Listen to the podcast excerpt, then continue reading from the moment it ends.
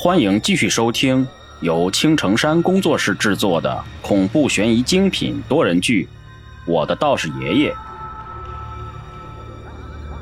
第五十六章：陷入埋伏。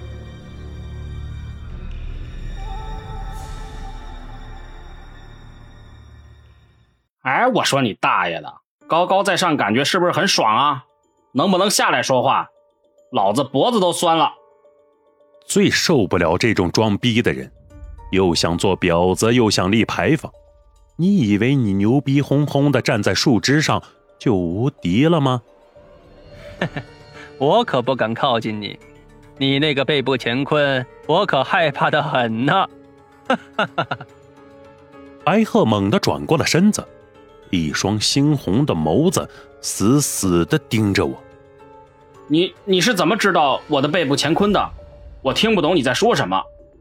背部乾坤，呃，是什么？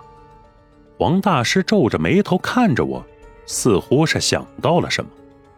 现在我还是不能暴露出来我是通圣一脉传人的身份，因为师傅告诉我，最好不要高调，因为我们通圣一脉以前得罪了很多人，原因就是因为我们通圣一脉的人。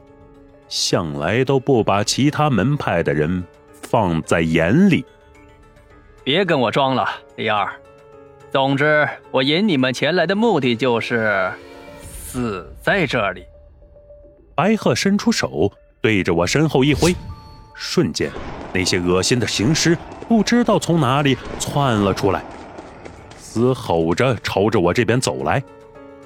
看到没有，这些都是我的徒弟。你们就尽情享受吧。不过呢，现在我可以给你们一个机会。我对你的通圣秘术很感兴趣，不如我们交个朋友如何？都是同道中人，何必为难呢？万一你哪天死了，通圣一脉就彻底失传了。别那么小气嘛，拿出来，大家一起交流交流经验嘛。白鹤道人叽里呱啦的说了一大堆的废话，我听到这里可算是明白了，原来这货整出这么多的事儿，都是为了我手里的通圣秘术而来。另外，通圣秘术是属于中华民族的，不是属于你自己的。你作为一个良好的公民，有责任把它奉献给国家，给社会。这也是弘扬我们中华的文化。你把它交给我，我再给你向联合国申请一个非物质文化遗产，也算是为国争光了。看到我没有表示，这个白鹤道人开始了循循善诱的教导：“别在那儿瞎逼逼了，你以为我是八岁小学生吗？我告诉你，我这个人最讨厌的就是别人给我讲这些洗脑的大道理了。”拿我当山炮，我的中学班主任就是给我洗脑才被我送进医院里的。有个临时老师对我很好，我就跟他关系好，我还请他吃饭、按摩。一说到这里，我就刹不住了，跟老子扯犊子，你还嫩了点果然还是个孩子呀，还沉浸在学校的恩怨之中。但是你这些学校中的破事儿。我没心情跟你闲扯。白鹤道人声嘶力竭的冲我喊道：“估计这货已经被我整崩溃了。”丽丽，有没有报警？嗯，好了，等会刘警官就带人过来了。其实我之所以跟他说这么多有的没的，就是为了拖延时间，好让刘丽丽告诉刘警官这里的情况。原来你胡扯是为了拖延时间，该死！给我上，吃掉他们！那些早已经把我们围起来的行尸，纷纷嘶吼着向我们冲来。看着这些行尸，我还是不由得抹了把汗呢。不仅仅是数目庞大，最关键的是，还有一个白鹤道人在后面。既然已经知道了我的实力，那么我就不能让他活着回去，要不然，指不定什么时候在背后阴我一下，顺便还可以在刘丽丽的面前装酷呢。哼，打群架最好就是速战速决了。这是我在学校里总结出来的经验。一世修道只为苍生，通圣一脉，一脉通圣，天眼开！我大喝一声，天眼瞬间开启。这个法术消耗极大，不到万不得已，我是不会轻易使用的。这个也是我们通圣一派的最牛掰法术，可以幻化出来实质性的攻击。我不用念咒语，都可以从手中发出道术，也算是一种攻击最强的法术了。刘丽丽此时已经招出黄大仙上身了，黄大师手里的符咒也能抵挡一阵子。场面一时混乱不堪，我躲闪不及，被一个行尸抱住。给我滚！背部乾坤打开，瞬间就震飞了那个给我熊抱的行尸。杀！我大喝一声，手中法术翻飞，就好像是不要钱一般，一下一个，专门打行尸的脑袋。噬魂入土。万变无常，一法去灵，急急如律令。此时的白鹤道人已经坐不住了，他没想到我的实力这么强悍，开始使出真本事了。驱鬼符，勒令。果然是邪道，这一手道法使用的是出神入化，看来道行应该不在马三之下。随着白鹤道人的咒语落下。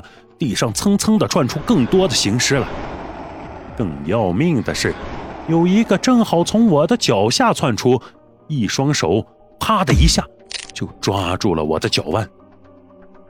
那刘丽丽更是难堪，被一个行尸抓着腰就要咬上去。出马弟子虽然厉害，但是不能长时间承受着黄大仙的法力，所以现在的刘丽丽。已经开始慢慢的失去力量，跟一个普通小女生没有多大区别了。啊，小二，救我！啊！刘丽丽感受到死亡的威胁，瞬间就不再傲娇了，对着我求救起来。然而此时我哪有功夫去救她呀？现在我是泥菩萨过河，自身都难保了。我浑身都已经被行尸挂满了，有抓我腿的，有抱我腰的，还有抓着我胳膊的，那叫一个疼啊！滚开！这个小妞是我的。这个时候，搞笑的一幕出现了，只见其中一个男性的行尸，一巴掌就把抱着刘丽丽腰的另一个行尸拍飞了出去，口中还喊着：“这个小妞是我的。”这货。绝对是个色坯子！